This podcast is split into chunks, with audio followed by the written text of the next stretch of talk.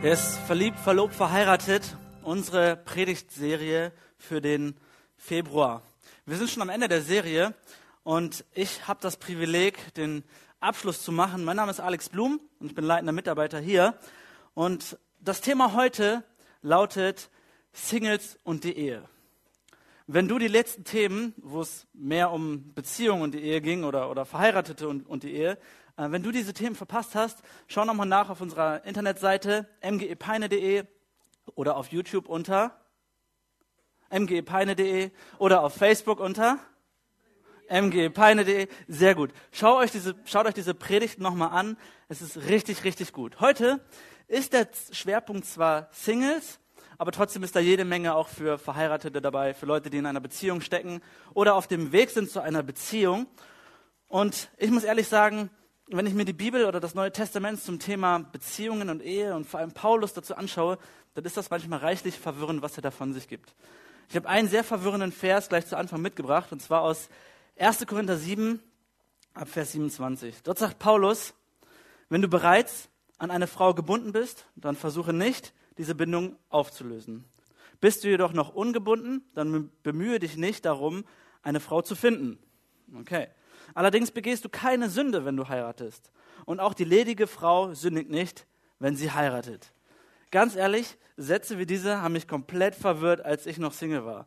Ist es jetzt okay, dass ich heirate oder nicht? Du sagst, wenn ich noch nicht verheiratet bin, soll ich nicht danach suchen, aber falls ich verheiratet bin, ist es doch okay. Also besser nicht verheiratet. Ich verstehe es nicht. So ein bisschen wie das deutsche äh, Drogengesetz oder Cannabisgesetz. So, es ist erlaubt, äh, Haschisch zu konsumieren oder, oder so, so Gras zu, zu, zu rauchen, aber es ist verboten, es anzubauen oder zu kaufen. Was macht das für einen Sinn? Also jetzt nicht, dass ihr ähm, Drogen nehmen sollt, aber so ein bisschen verwirrend. Ist es jetzt okay, dass ich heirate? Oder schwingt bei Paulus so ein Unterton mit, nee, eigentlich ist nicht so gut, aber falls du es doch bist, hey, alles okay. Eine Sache, die mich an der an Paulus meistens sehr, sehr geschockt hat oder wo ich wirklich abgeschreckt war, an einer Stelle redet er von der Gabe der Ehelosigkeit. Und als Single dachte ich, Gott, um alles in der Welt, bloß nicht die Gabe der Ehelosigkeit. Wenn ich Angst vor einem Geschenk von Gott hatte, dann war es die Gabe der Ehelosigkeit. Mein Leben lang Single bleiben zu müssen und daran auch noch Freude zu haben. Keine Ahnung, irgendwie so verstehe ich die Gabe der Ehelosigkeit. Aber auch, wir kennen das auch so vom alltäglichen Gebrauch. Dazu muss man nicht in die Bibel schauen. Wenn jemand sagt, hey Alex, meine biologische Uhr tickt langsam, wir, ich muss auch irgendwann jemanden finden, jemanden heiraten, Kinder kriegen, Familie gründen und so weiter das sind realistische Themen, Anliegen, Fragen. Biologische Uhr tickt oder jemand hat Torschluss, Torschuss, Torschlusspanik. Das sind Themen, die, da hat man so seine Fragen. Und das ist irgendwie ganz normal in unserer Kultur. Hey, alles zielt darauf ab, dass wir diesen einen magischen Moment, diesen einen Partner finden, dieses eine Gegenüber, was uns total erfüllen wird und was unser Leben perfekt machen wird. Ich meine, die Kids kriegen das schon mit, den, mit, mit Disney so eingeflößt. Ne? Jede Disney-Story fängt damit an, dass zwei Menschen sich kennenlernen, irgendwo mitten in ihrem Leben. So, was davor geschehen ist, gut, kurze Vorstory, aber dann geht es eigentlich nur darum, dass sie sich irgendwie kennenlernen, finden, dass irgendwas Dramatisches passiert und, und sie finden doch zueinander und dann geschieht der wahre Liebe erster Kuss und sie kommen zusammen und wenn sie nicht gestorben sind, dann leben sie noch heute, Film zu Ende. So, was groß davor geschehen ist, interessiert nicht. Was groß danach geschehen ist, interessiert nicht. Wichtig ist, dass du diesen perfekten Partner findest, diese romantische Liebe. So wird es uns suggeriert. Ich möchte den Singles heute Mut machen in zwei Hinsichten. Erstens, dass dein Single-Status okay ist, aber auch Tipps geben, wie man sich auf Beziehungen vorbereiten kann. Okay, zwei Punkte. Und ich möchte wirklich Mut machen. Und auch wenn du schon verheiratet bist, dann sind diese Themen noch genauso relevant für dich. Aber ich möchte auf der einen Seite sagen, hey, ist, Gott sagt, es ist okay, wenn du Single bist. Und Gott sagt, es ist auch okay, wenn du dich vorbereitest auf eine Beziehung hin. Punkt eins: Single bleiben. Ich weiß nicht, ob du es wusstest, aber das Christentum ist die erste antike oder die erste ähm, der großen Religionen, wo die Gründer oder der Gründer Single war unverheiratet war. Jesus Christus war nicht verheiratet. Und auch der größte Vertreter, der größte Lehrer oder, oder ähm, ja, theologische Leiter des Christentums am Anfang, Paulus, war Single. Gar kein Problem. In einer Kultur, wo es doch so wichtig war, dass man Familie hatte, dass man seinen Namen weitergeben konnte, dass man Kinder hatte. Leute wurden verachtet, wenn sie, nicht, wenn sie ihren Namen nicht weitergeben konnten. Und trotzdem war es voll okay, scheinbar für diese Leute Single zu bleiben. Aber trotzdem gehen wir manchmal anders damit um. Manchmal haben wir so fromme Argumente, äh, so, so, Begründungen, wenn, wenn jemand schon äh, immer älter wird und immer noch kein Single ist, dann haben wir so ganz, ganz komische, fromme Angewohnheiten, das zu begründen. Und ich will es nicht fromme Angewohnheiten, sondern fromme Lügen nennen. Denn da sind Sachen wie zum Beispiel, hey, du musst erstmal zufrieden sein, dass du allein Gott hast. Und dann wird er dir, er dir den richtigen Partner schenken. Du, du musst erstmal so richtig glücklich und, und zufrieden sein in dem, dass du einfach nur Gott hast. Dann schenkt Gott dir schon deinen Partner. Das ist eine Lüge. Als ob Gott dich nur belohnt, wenn, wenn, wenn du das verdient hast. Als ob Gott dich nur segnen würde, wenn du wirklich ganz nah bei ihm dran bist. Das, du, du, Gottes Segen kann man nicht sich verdienen. Oder, hey, du bist einfach nur zu wählerisch. Du brauchst, du brauchst ein breiteres Spektrum. Als ob Gott da sitzen würde und sagen würde, na, so spezifisch kann ich dir jetzt keinen raussuchen. Das kriege ich nicht hin. Du musst da ein bisschen, darfst nicht so wählerisch sein. Oder jemand sagt, hey, der Herr will dich erst zu einem wundervollen Menschen machen, bevor du einen anderen wundervollen Menschen ähm, in dein Leben bekommst. Als ob nur die super geheiligten Menschen Gottes Segen bekommen würden. Ich glaube, das ist, das ist Blödsinn, Dinge so zu begründen. Und trotzdem, wenn ich mich zurückerinnere an mein Single-Dasein, was drei Jahre her ist, ähm, kenne ich noch diesen Wunsch, diesen, dieses innerliche, ich wünsche mir Gott, du wärst genauso gut zu mir wie zu den anderen. Ich wünsche mir Gott, du wärst genauso gut zu denen, die schon längst verheiratet sind, die sich vielleicht als Teenager kennengelernt haben und dann, wow, sie kennen sich schon seit zehn Jahren und haben, sind verheiratet, haben jetzt schon Kinder, Haus, Familie, was auch immer. Gott, ich wünschte mir, du wärst genauso gut zu mir wie zu den anderen, zu den Verheirateten. Und meine Frage ist, ist nicht das größte Geschenk, was Gott, was, was Jesus uns geschenkt hat, Jesus Christus selbst? Wenn wir sagen, Gott, du bist nicht so gut zu mir, weil ich nicht verheiratet bin, hey, ich glaube, dann setzen wir unseren Fokus völlig falsch. Ich glaube, dass, dass das, woran, warum wir sagen können und sagen sollen, Gott ist gut, ist, weil er seinen Sohn Jesus Christus auf diese Erde geschickt hat weil, weil Gott sich selbst aufgegeben hat, weil er sein Leben, seinen Sohn geopfert hat, weil er gesagt hat, diesen Menschen, ich liebe ihn so sehr und, und, und ich möchte wieder in Verbindung mit ihm treten und die Schuld, die er mir gegenüber getan hat, ich, ich werde sie selbst bezahlen, ich werde alles auf mich nehmen, ich werde alles einrichten, ich mache mich klein. Ich will diesen Menschen begegnen und ich gebe ihm neue Hoffnung, neue Perspektive, eine, eine weiße Weste, ich, ich mache ihn ganz neu, ich schenke ihm all dieses ich, äh, ich nenne ihn Gottes Kind, er ist meine Schöpfung. Ich glaube, das ist viel, viel eher ein Grund, warum wir sagen können, Gott ist gut. Nicht unser Beziehungsstatus. Noch Paulus, nee, andersrum. Der, der Psalm, den wir alle Mann kennen und der auch, den auch Nicht-Christen kennen, Psalm 23, fängt er nicht so an, der Herr ist mein Hirte, mir wird nichts mangeln. Das bedeutet doch, Gott ist gut, oder?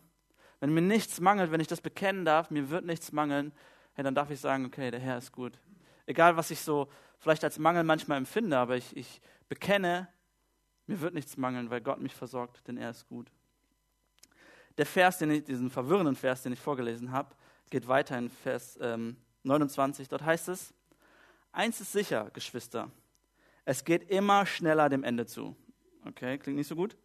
Deshalb darf es in der Zeit, die uns noch bleibt, beim Verheirateten nicht die Ehe sein, die sein Leben bestimmt. Aha. Beim Traurigen darf es nicht die Traurigkeit sein, beim Fröhlichen nicht die Freude. Wer etwas kauft, soll damit so umgehen, als würde es ihm nicht gehören. Und wer von den Dingen dieser Welt Gebrauch macht, darf sich nicht von ihnen gefangen, lassen, gefangen nehmen lassen. Paulus sagt, hey Leute, es, es, geht gar nicht um die Ehe, es geht gar nicht um deinen Beziehungsstatus. Es geht darum, dass du nicht so, so super enttäuscht bist, wenn was Schlimmes passiert. Und es geht nicht darum, dass du so super über euphorisch bist, wenn dir was Gutes pass passiert. Weil wir eine Perspektive der Ewigkeit haben. Wenn Paulus sagt, es geht dem Ende zu, dann sagt er, Leute, unser Fokus ist auf Jesus gerichtet, auf das, was einmal kommen wird. Wir haben uns als Gemeinde diesen, diesen vierten Wert äh, festgelegt und gesagt, wir haben eine positive Einstellung, weil uns eine gute Zukunft erwartet, weil uns etwas richtig Gutes erwartet. Und das meint Paulus hier. Ungeachtet dessen, wie es dir geht, was du hast oder nicht hast, es kommt eine gute Zukunft auf dich zu und Gott ist gut. Dein Hab und Gut, hey, das soll nicht deine Sicherheit darstellen. Dein Erfolg soll nicht dein Wert darstellen, dein, dein Aussehen nicht deine Identität. Er sagt, nur Jesus ist derjenige, der dich wirklich ausfüllen kann. Nur Gott ist derjenige, auf den du blicken, auf den du schauen sollst. Er ist, Gott ist die Familie, die du brauchst, die, die, die Christen untereinander. Das ist das, was du brauchst, um wirklich dein, dein Inneres auszufüllen. Deswegen lautet mein, mein erster Satz für heute, definier dich nicht über deinen Beziehungsstatus. Definier dich nicht über deinen Beziehungsstatus. Als Single, ob du als, als, dich als Single gut oder schlecht fühlst, hey, das sollte eine Frage deiner Identität sein, nicht eine Frage deines Beziehungsstatuses. Eine Frage deiner Identität, eine Frage der Quelle deiner Freude, der Quelle deines Lebens. Das ist die Frage. Und deswegen lass uns nicht vergessen, wer du bist oder wessen du bist. Und das gilt für die Verheirateten genauso. Wenn deine Ehe dein einziges Glück ist, hey, dann hast du dich, dann hast du dich verkauft. Wenn deine Familie, deine Kinder dein einziges Glück sind, dann hast du dich verkauft. Christus ist das, worauf wir uns ausrichten. Ich habe mir das vor einer Weile zur Angewohnheit gemacht, das Vaterunser zu so einem Gebetsleitfaden zu machen. Und das fängt ja ganz gemütlich an mit Vater unserem Himmel, geheiligt werde dein Name. So, ich, ich bete dann und sage Gott, du bist gut, du bist mächtig, danke für dies, danke für das, du, du hast so viel Gutes getan und so weiter. Ich, ich preise Gott und dann kommt der Part, ähm, dein, dein Wille geschehe wie im Himmel, so auf Erden. Und an dem Punkt bleibe ich schon hängen und merke so, gerade als ich Single war, dachte ich, warte mal, wenn dein Wille geschieht und wenn das mein einziger Wunsch ist, das bedeutet, es könnte sein, dass die Wünsche nicht so eintreffen, wie ich mir das vorstelle. Es könnte sein, es könnte sein, dass ich in zwei, drei Jahren äh, jemanden finde und ihn heiraten werde, werde und ich, ich bete dafür und ich, Gott, ich wünsche mir das so sehr, aber es könnte sein, dass das nie eintreffen würde und trotzdem will ich sagen, dein Wille geschieht und du bist gut. Egal was geschieht. Weil ich nämlich eins erkannt habe, Gottes Wille ist das Beste, was dir geschehen kann. Und es kann genauso gut sein, dass ich in zwei, drei Jahren, dass ich, dass ich niemanden finden werde und ich mein Leben lang Single bleiben werde. Und auch dann will ich sagen, Gott, dein Wille ist gut. Das, was du für mich vorhast, das soll geschehen. Deswegen, egal was dein Beziehungsstatus ist, Gott ist gut zu dir. Das ist eine Frage der Identität und nicht so sehr deines Gefühls, sondern etwas, was du verinnerlicht hast. Der zweite Punkt lautet das Problem des Heiratens. Okay? Heiraten an sich ist eine schöne Angelegenheit, aber die, das Problem ist, dass Menschen in dem Moment, wo sie vor dem Traualtar stehen, ähm, sich Dinge versprechen, die sie in den meisten Fällen gar nicht halten können. So, es geht es ist so, dass, dass Leute sich zusammenstellen oder sitzen oder wie auch immer das bei einer Trauung geschieht und man verspricht sich nicht das Blaue vom Himmel, sondern man sagt ehrlich, was man sich wünscht und was man anstrebt und wie man mit seinem Partner umgehen möchte. So war das zumindest bei uns. Aber innerlich weiß ich trotzdem, hey, ich werde höchstwahrscheinlich nicht alles halten können, weil ich ein Mensch bin. Ich meine das absolut ernst und, und da ist nichts dran gelogen oder, oder nur so gesprochen. Aber wenn ich ehrlich bin, hey, dann verspreche ich Dinge, da werde ich richtig dran arbeiten müssen. Das wird vielleicht auch schief gehen können. Versprechen sind kein Ersatz für Vorbereitungen.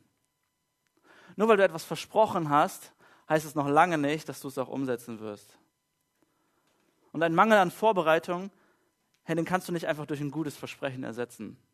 Hey, du kannst richtig schöne Versprechen formulieren bei deiner Trauung, aber deine Vorbereitung, wie du dein Leben davor gelebt hast, wird zeigen, wie es am Ende aussehen wird. Jemand, der sagt, ja, ich will, sagt noch lange nicht, ja, ich bin fähig. Jemand, der sagt, ja, ich will, sagt lediglich, ja, ich verpflichte mich. Das heißt, Vorbereitung ist so wichtig. Ich meine, ich kann euch versprechen, dass ich in drei Wochen hier auf, auf Türkisch predigen werde. Und ich verspreche euch das, wir, wir beglaubigen das notariell und ihr kriegt alle mal eine Unterschrift von mir. Aber meine, das Versprechen wird leider nicht ähm, einzuhalten sein, weil meine Vorbereitung nicht hinhauen wird. Vielleicht in, in einigen Jahren, wenn ich genug gelernt habe, dann. Aber ihr versteht, was ich meine. Ein, ein Versprechen ist kein Ersatz für eine gute Vorbereitung. Und es gibt einen guten Spruch dazu, Sprüche 14, Vers 8, da heißt es, die Weisheit lässt den Klugen erkennen, welchen Weg er gehen soll. Die Weisheit lässt den Klugen erkennen, welchen Weg er gehen soll. Der Kluge versteht, okay, das, was ich heute tue, hat Auswirkungen auf mein Morgen. Der Kluge, Entschuldigung, versteht, das, was ich jetzt, die Wege, die ich jetzt gehe, hey, das hat einen Einfluss. Wenn, wenn da von Wege gesprochen ist, dann meint es Angewohnheiten. Dann, dann meint es Verhaltensweisen. Der Kluge geht, gibt Acht darauf, wie er sich heute verhält, um sein Morgen zu bestimmen. Und das ist der andere Satz. Die Vergangenheit ist ein besserer Indikator als das Versprechen. Als ich diesen Vers gelesen hatte und diesen Satz für mich so erkannt habe, habe ich gemerkt, okay, gerade so Silvester rum, diese guten Vorsätze, hey Alex, nimm dir vor, was du willst, aber deine, deine Vergangenheit wird dir zeigen, wie es aussieht. Wir, wir kennen das alle von Silvester, aber für Beziehungen geht es ganz genauso. Die Vergangenheit ist ein besserer Indikator als deine Versprechungen. Ich, hab, ich war vor dreieinhalb Jahren mit ein paar Freunden in Afrika auf einer Safari-Tour. Da habe ich zwei Bilder mitgebracht. Du kannst so ganz bisschen erkennen, so ein Elefant. Und wir sind mit Autos unterwegs. Wir waren so eine Gruppe von zehn Leuten. Ähm, auch aus gemischten Nationalitäten. Da waren ein paar Amerikaner dabei, Kanadier, ein Inder, äh, ein Südafrikaner, ein Deutscher. Ähm, und wir waren dort unterwegs von dem Süden Afrikas also Südafrika, bis nach ähm, Sambia. Das war eine richtig, richtig lange Tour und das sollte so eine richtige Safari-Tour sein. Ich war eingeladen, war richtig spannend, richtig cool. Wir sind mit drei solchen Geländewagen da lang gejuckelt und noch einen Hänger hinten dran und ähm, das war richtig spannend. Die ersten zwei, drei Tage waren richtig cool. An dem einen Morgen sind wir losgefahren und der Morgen hat schon richtig interessant begonnen denn äh, die Straße, die wir nehmen wollten, war komplett überflutet. Haben wir so, eine, so einen kleinen Umweg genommen, sind dann wieder auf die Straße gekommen, wo wir lang wollten. Aber diese Straße, auf der wir dann waren, die war komplett holperig, voll mit Schlaglöchern. Wir sind 10 km/h ungefähr gefahren und hatten eine Strecke von 260 Kilometern vor uns. Könnt ihr euch überlegen, dass man das an einem Tag nicht schaffen wird. So, also dachten wir, okay, was, was machen wir? Und wir haben überlegt, oder der, der Tourguide, das war der, der eine Südafrikaner, der ähm, sagte, okay, hier, ich habe die Karte, keine Ahnung, wie rum man die hält, aber ich habe die Karte und ich glaube, wenn wir diese Straße hier nehmen, diesen Weg hier nehmen, dann kommen wir irgendwann wieder zurück auf die andere Straße und hoffentlich ist sie dann besser, aber das können wir uns hier nicht gönnen. Dann sind wir in diese Straße eingebogen und man sieht das leider nicht ganz so gut, aber der, die Piste, auf der wir waren, das war einfach nur Sand. Okay? Man hat Spuren gesehen, aber das war so dicker Sand. Und so hat es vielleicht 10, 15 Minuten gedauert, bis wir das erste Mal mit dem Auto stecken geblieben sind. Und wir alle Mann, yes, Abenteuer, Safari. Wir steigen aus und schieben dieses Auto, äh, graben diesen ganzen Sand weg und so und schieben das Auto wieder raus, springen in die Autos, weiter geht's. Keine zehn Minuten oder Viertelstunde später saßen wir wieder fest. Und kurze Zeit danach saßen wir wieder fest, aber diesmal mit dem Hänger. Der Hänger hat sich wie so ein Anker in den Sand eingegraben und hat die Anhängekupplung abgerissen. Zum Glück hatten wir an den anderen Autos Anhängekupplungen und wir konnten das da konnten damit weitermachen. Es hat nicht lange gedauert, bis der erste Reifen geplatzt ist, weil da irgendwelche Wurzeln und sowas rumlagen. Kurz darauf ist der zweite Reifen geplatzt. Ich wusste gar, also ich habe das ja nicht organisiert, aber ich war froh, dass wir Ersatzreifen dabei hatten und mehrere Anhängekupplungen. So, ich dachte schon, wir lassen den Hänger da irgendwo. Ungefähr eine Stunde hat es gedauert, bis wir auf unserer rechten Seite einen Truck gefunden haben, einen ein LKW, der komplett auseinandergenommen war. Da war nur noch das Gerüst dran. Keine Reifen, keine Sitze, keine Scheiben, kein, kein Motor, da war alles auseinandergenommen. Mein erster Gedanke war, hey, wenn hier ein Auto lang gefahren ist und stecken geblieben ist und nichts mehr dran ist, das heißt, hier ist irgendwo Zivilisation. Irgendwo muss dann die nächste Straße kommen. Da müssen ja Menschen von den Dörfern drumherum gekommen sein und das Ding auseinandergenommen haben. Das werden ja nicht die Ameisen gemacht haben. So, und das war mein, das war mein Gedanke. Das war der erste LKW. Beim zweiten LKW das gleiche Schauspiel. Stunde später, zweiter LKW. Noch eine Stunde später, dritter LKW. Alle Mann sahen sie gleich aus. Und wir sind ganze zwölf Stunden umhergeirrt wie die Bekloppten. Irgendwann waren wir in so einer Steppe, in, in so dichtem Buschland, dass wir, wir hatten überhaupt keine Ahnung mehr, wo wir sind. Ähm, wir sind mit diesen drei Autos nebeneinander oder hintereinander lang gefahren Und das erste Auto, auf einmal stoppen sie alle. Ich saß im Hintersten. Auf einmal stoppen sie alle und du hörst Elefanten. Du hörst, wie sie rumtröten, Törö, Benjamin, und ihre Ohren wedeln. Ne, das haben wir nicht gehört, aber ich konnte, konnte es mir vorstellen im letzten Auto. Und dann haben die uns per Handy oder, oder Walkie-Talkie durchgegeben: Hey, das vorderste Auto hat gerade einen Mutterelefant von einem, kind, äh, von einem Kalb getrennt. Also, das ist so da reingefahren und hat die beiden separiert. Und ich habe mir aufgrund dieser Story die ich da erlebt habe, am Ende, nachdem wir da durch waren mit der Safari, diesen Elefanten gekauft. Weil es mir eins gezeigt hat, dass man besser aufpasst, was für Wege man geht. Es gab zwei Situationen in meinem Leben, wo ich Lebensangst hatte und das war eine davon. Wo ich dachte, wenn, der, wenn die Elefanten ausrasten, du konntest sie hören, konntest sie spüren, wir haben gebetet wie bekloppt und du wusstest, wenn die ausrasten, dann setzen die sich auf dein Auto drauf und du bist tot. Niemand weiß, wo du bist. Wir hatten kein GPS dabei, kein Gewehr dabei. Wir hatten jede Menge Schokolade und, und, und Cola dabei. Wir hatten keine vernünftige Karte. Der Tourguide wusste nicht, wo wir sind. Ich, wir hätten sterben können und das hätte wahrscheinlich nach drei Wochen irgendjemand gemerkt, so weil wir nicht wiedergekommen sind. In dieser Situation habe ich gemerkt, okay, Alex, der Kluge gibt Acht auf seine Wege. Der Kluge hätte beim ersten LKW gesagt, Leute, wir drehen um. Der Zweitkluge oder der halb so Kluge hätte gesagt beim zweiten LKW, okay, Leute, wir drehen um. Der vielleicht so dumme, aber mit so ein bisschen Verstand noch hätte gesagt, Leute, hier sind drei LKWs, wir sind seit zwölf Stunden unterwegs. Die Schilder, die hier, es gibt gar keine Schilder, die Seen, an denen wir eigentlich vorbeikommen sollten, sind keine Seen, ist alles ausgetrocknet, wir wissen gar nicht, wo wir sind. Der Kluge dreht rechtzeitig um. Der Kluge gibt Acht auf das, was er tut das war, war mir eine Lehre. Und das soll uns auf Beziehungen hin auch weise machen, klug machen. Hey, deine Vergangenheit, die ersten, die ersten drei Kilometer hätten uns sagen müssen, wir drehen um. Sprüche 14, Vers, 25, äh, Vers 15 heißt es, der Unverständige glaubt jedem Wort, aber der Kluge gibt auf seine Schritte acht. Der Unverständige glaubt jedem Wort. In der Beziehung sieht das dann so aus. Du lernst jemanden kennen und du merkst, er hat irgendwelche Fehler und Macken und er sagt nur, ja, ja, ich weiß, dass das nicht okay ist, diese ganzen Videos im Internet immer und dass ich so aggressiv bin und so, aber ich kann mich noch bessern. Hey, ich weiß, dass ich nicht richtig mit Geld umgehe, aber wenn wir erstmal verheiratet sind, hey, es wird alles besser. Der Unverständige glaubt jedem Wort. Der Kluge gibt darauf Acht, wo er hingeht. Die Wege übertrumpfen immer dein Versprechen und die Vergangenheit ist ein besserer Indikator als das Versprechen. So einfach ist das. Ich möchte als dritten Punkt aber noch ein paar Beispiele geben. Für diejenigen, die jetzt sagen, okay, ich, eigentlich ist es, es wäre schon schlau, auf meine Wege acht zu gehen, geben und wo ich hingehe, wie kann ich mich verhalten oder was kann ich lernen, damit eine Beziehung in Zukunft gelingt? Und auch für diejenigen, die schon in einer Beziehung sind, hey, das soll dich nicht jetzt runterziehen und sagen, okay, Punkt 1, 2, 3, alle nicht geschafft, 4, 5, 6, noch nie drüber nachgedacht und so weiter, sondern auch du kannst sagen, hey, man, an manchen Dingen kann man auch im Nachhinein noch dran arbeiten und sich Mühe geben. Und das soll dich nicht verdammen, sondern ich habe ganz zu Anfang gesagt, diese Predigt soll dir Mut machen für Beziehungen. Okay? Also drittens, bereite dich jetzt vor. Der erste Punkt lautet, arbeite an deinen Verletzungen. Arbeite an deinen Verletzungen. Ich weiß nicht, ob es jedem so geht, aber ich kenne das aus meiner Kindheit, dass da Löcher sind in, in, in meinem Herzen oder in äh, meinem Empfinden.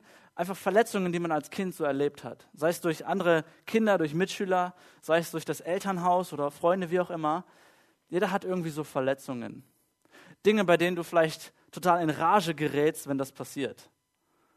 So, das, das war in deinem Elternhaus okay, deine Eltern hatten viel Gnade und sagten, er wird ja noch irgendwann erwachsen. So, aber irgendwann bist du erwachsen und wenn du verheiratet bist und an diesen Dingen nicht gearbeitet hast, dann kann es vorkommen, dass dein Partner irgendwas sagt und es total lieb gemeint hast und du rastest komplett aus. Das bedeutet, an deinen Verletzungen zu arbeiten. Der zweite Punkt ist, niemand ist ein Objekt. Okay, das ist so das, was man häufig den Teenies sagen muss. Ähm, Leute, kleidet euch nicht wie Objekte. Und man, in, ähm, normalerweise sagt man das immer zu den Mädels, hey, kleide dich nicht wie ein Objekt. Aber je mehr ich am Trainieren bin und am Abnehmen, merke ich, auch den Jungs äh, muss man das sagen, hey, auch du bist kein Objekt. Nur weil du ein Sixpack hast und jetzt trainiert bist, habe ich nicht, keine Sorge, ähm, bist du noch lange kein Objekt. Okay? Ein Fischer. Woran, woran entscheidet ein Fischer oder ein Angler, welchen Köder er auf den Haken setzt? An dem Fisch, den er fangen möchte. Für die Beziehung heißt das, wenn du dich wie ein Objekt kleidest und dein Körper dein Köder ist, hey, dann wirst du auch jemanden angeln, der einfach nur auf deinen Körper steht. Der gar nicht mehr will als nur deinen Körper. Du wirst einen Fisch angeln, der einfach nur das haben will. Deswegen, niemand ist ein Objekt. Punkt 3, werde deine Schulden los. Es wird wahrscheinlich nie einfacher in deinem Leben sein, als als Single deine Schulden abzuarbeiten. Denn als Single muss ich mich hart disziplinieren, aber wenn ich noch meinen Partner auch noch disziplinieren muss, Geld anzusparen, Schulden abzubauen, dann wird das schwieriger. Also als Single schuldenlos werden. Punkt 4, brich deine schlechten Angewohnheiten. Okay?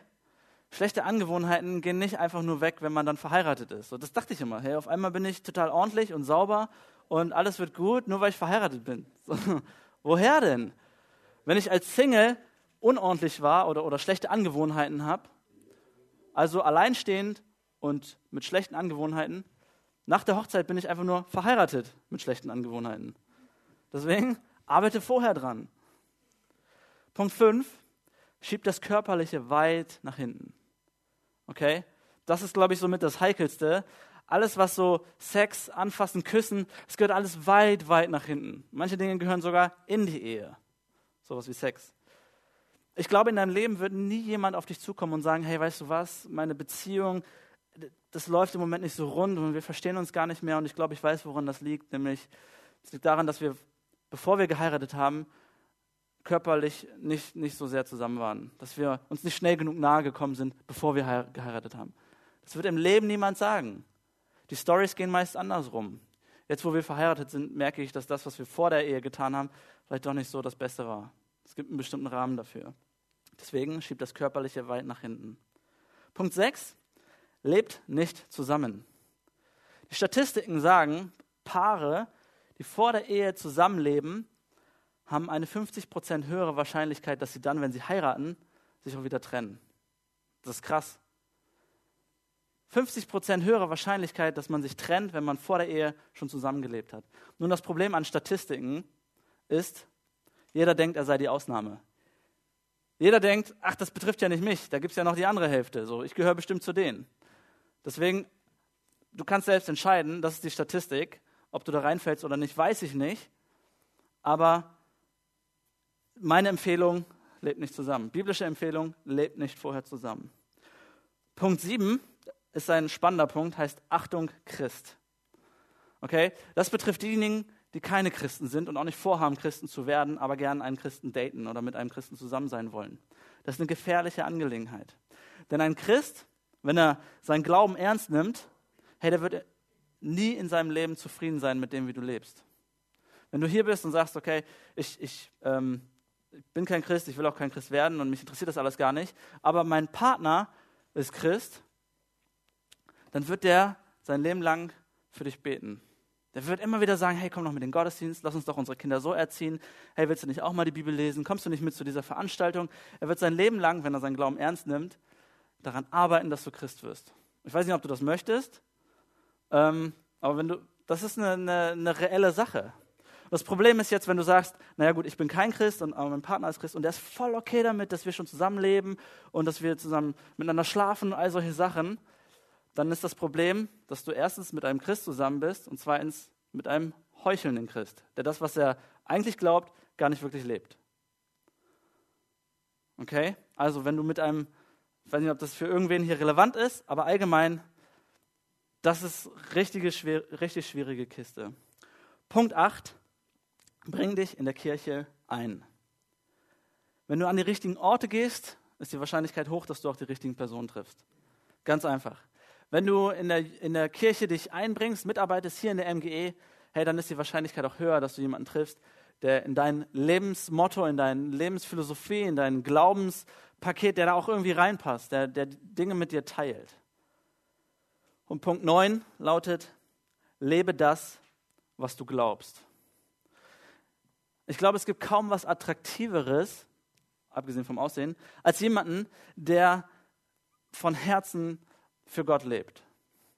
als ich noch kein, äh, noch, noch nicht äh, mit Anna zusammen war, hey, selbst da haben mich Frauen, ungeachtet ihres Aussehens, angesprochen, wo ich gemerkt habe, okay, die, die meinen das ernst, was sie sagen. Die, die, die stehen im, im Lobpreis, wenn, wenn sie Lieder für Gott singen und, und die heben ihre Hände und die meinen das ernst.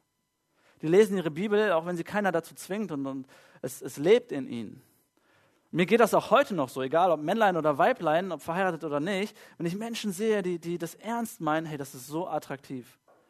Deswegen sage ich dir, lebe das, was du glaubst. Lebe das, was du glaubst. Ich möchte zusammenfassend und abschließend sagen, definiere dich nicht über, deine, über deinen Beziehungsstatus. Gott ist gut zu dir. Daran ist nichts zu rütteln. Gott ist gut zu dir. Und der andere Punkt, die Vergangenheit ist ein besserer Indikator als dein Versprechen. Achte auf die Wege, die du gehst. Ich möchte mit uns beten.